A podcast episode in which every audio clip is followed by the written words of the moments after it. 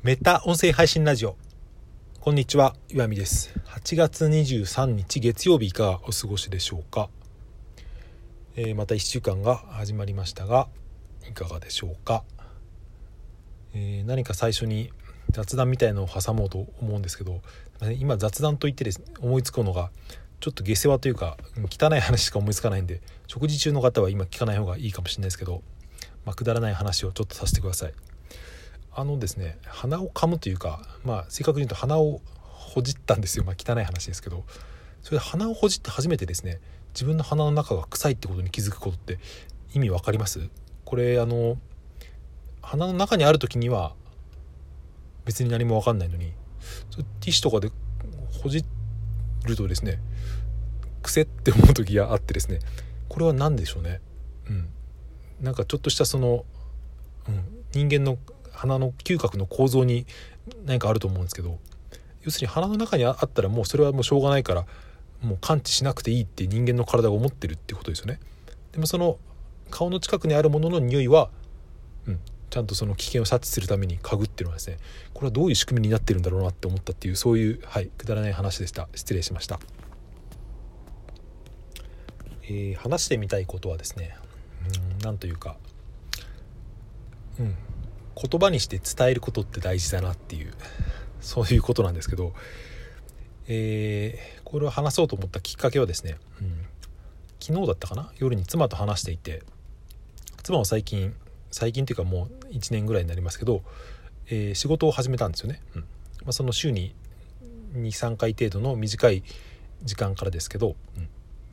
仕事をしてですね。やっぱりでも仕事をしているといろいろ思うことはあるみたいでそのまあ例えばそういう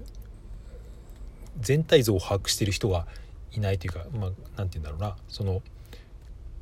うん。分かんないことが結構多いっていう。その分かんないっていうのはその本人が分かんないだけじゃなくて、うん、誰に聞いていいか分かんないとかそう。その明文化されてないことが多いって、うん。まあ、これって結構仕事のあるあるなのかなって僕も思ったし、まあ、そういう話をしたんですけどでもこれってですね何て言うかある意味で仕事の本質っていうのはそこにあるんじゃないかなって僕は思ったんですよね。つまりその言葉にしてその伝えるっていう、うん、誰か一人ができることじゃなくてそれを誰でもできるようにもしくはその多くの人が同じことをできるようにするっていうのが特にその組織とか団体で働く時の、うん、仕事の根幹にあるんじゃないかって思って僕もいろんな仕事をしてきましたけど、うん、結構そういうあるんですよね。特にその事務事務系のとか何て言うんでしょうね。営業とか事務事務がつながってるようなその総合職みたいな仕事ってこの案件はあの人じゃないと分かんないよっていうことは結構あって、うん、て言うんでしょうね。でも僕はその同じような仕事をしてその人のこととかを傍から見てて思ったんですけどこれは別に何て言うか根本的にその人しかできできないんじゃなくて、うん、ある意味で無意識に囲い込んでるってことが結構仕事には往々にしてそういうことがあるなと思ってですね、うん、だからそれって何て言うんでしょうね、うん、それが結構僕はブラック企業のある意味何て言うか一因というか、うん、本当は別に言語化して明文化すればいろんな人で回せる仕事なのにそれをできないのかしないのかして結局その人は休めなくなるみたいな。それで体と心を病んでやめていって結局また他の人が始め一からやりやることになるみたいな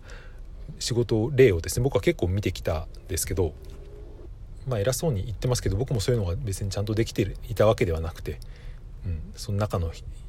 一員としていたりすることもあったわけですけど、まあ、今の仕事に関しては別にあんまりそういうことがないというか、うん、別に全てにおいて何て言うかいい会社とは思わないけどでもそういうなんか誰かしかできないみたいなことはあまりなくて、うん、基本的に誰が休んでも普通に回るような仕組みができててその辺はまあ古い会社っていうのはそういうところあるあるのかなって、まあ、続いていると勝手にそういうなあれですよね。いろんなその不測の事態に対応しているとなんか勝手にそうですね、うん、次こういうことがあったら対応できるようにしとこうみたいなのが多分なんか無言なのかそれは同意同意みたいのができてくるのかなって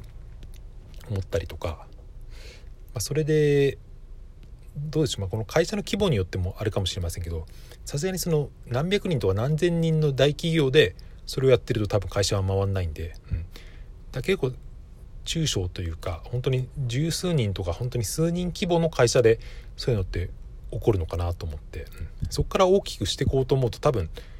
あれですよね。その仕組み化していかないと会社っていうかその組織っていうのは大きくならないし、うん、だからそれをそういう言語化に割となんていうか感覚なんていうんですよね。意識的な人がいないと特にその上の人がそういうことに意識的じゃないと事業っていうのは広がっていかないんじゃないかなって思ったりとか。あとこれは、うん、個人で仕事する場合にも結構ですねあるなと思っていて。僕は最近あのココナラとかでですね、うん、まだ自分で仕事をあの取るところはまだやってないんですけど、まあ、どんなもんかなと思って自分でいろいろそのお金を払って仕事をしてもらう側のやつを体験したりするんですけど、うん、そこでもあのそのやり取りとかしているとその「はい」か「いいえ」で答えられる人が何て言うんでしょうね。とそのなんかすごく何て答えていいか分かんないような質問をしてくる人といろいろいて、まあ、言うまでもなくその仕事ができる人とかその人気のある人っていうのは「うん、はい」か「いいえ」か多くてもその3パターンの中から選んでくださいみたいなですね。そういう何て言うか、うん、答えを用意してくれて選んでくださいっていう提示の仕方をしてくれる人っていうのはやっぱりたくさん発注が集まっているなって思ったりとかそれでまだその仕事に慣れてない人とかあまりその評価が得られていない人は、捉えようのないというか、何を聞かれているのか分かんないような質問をしてくる人って人ってのはいるなと思って、うん。まあ、これは何て言うか僕も全然やる可能性はあるし、うん、多分その自分でそういう発注とかを受注とかをするようになったら気をつけなくちゃなって思ったりとか、うん。まあ、でもそういうのって、まあ、いろんな仕事だけじゃなくて普段からなんていうか意識的にですね、うん、これは言わなくても分かるでしょっていうスタンスで生きていると、まあ、そういういざっていう時にもですねあまりその言葉に尽くして伝えるってことをしなくなっちゃうと思うんですよね。うん、だ僕は割と何て言うんでしょうね。何でも最近最近はというか、うん、何でも言葉にしたくなる性質があるんですけど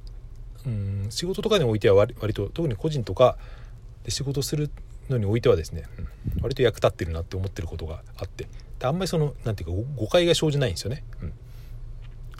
結構分かりやすく特にブログとか書いていると本当にそういう癖が身についてくるので、うん、そういうことかなと思ったりしました。はい。